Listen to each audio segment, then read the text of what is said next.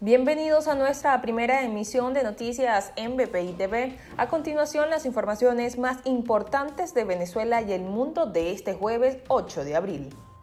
Nicolás Maduro anunció que se realizará una marcha de antorchas el próximo 19 de abril, la cual recorrerá todo el país para conmemorar la independencia de Venezuela.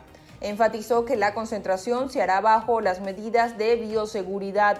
El final del evento será el 24 de junio con una marcha entre civiles y militares.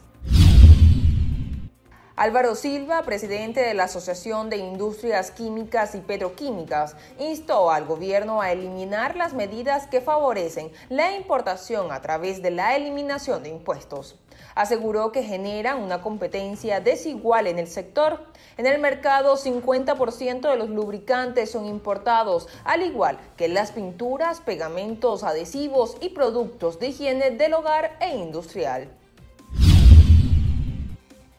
El fiscal general de Nicolás Maduro, Tarek William Saab, informó que el Ministerio Público abrió una investigación en contra de Luis Adrián Duque, alcalde del municipio Sucre de Yaracuy.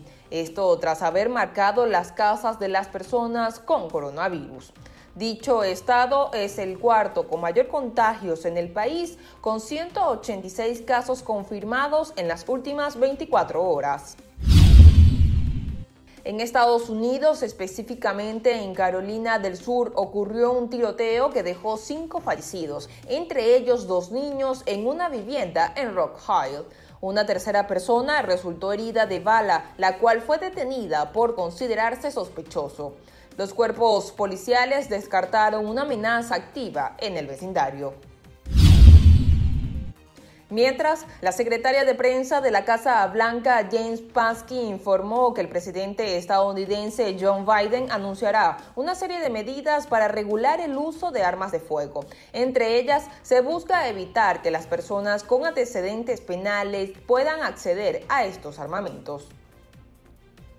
Para el desarrollo de estas y otras informaciones, los invitamos a sintonizar nuestra señal en vivo y contenido on demand en bpitv.com o a través de Roku, Apple TV, Amazon Fire y nuestro canal de YouTube. Síganos en las redes como arroba BPI TV.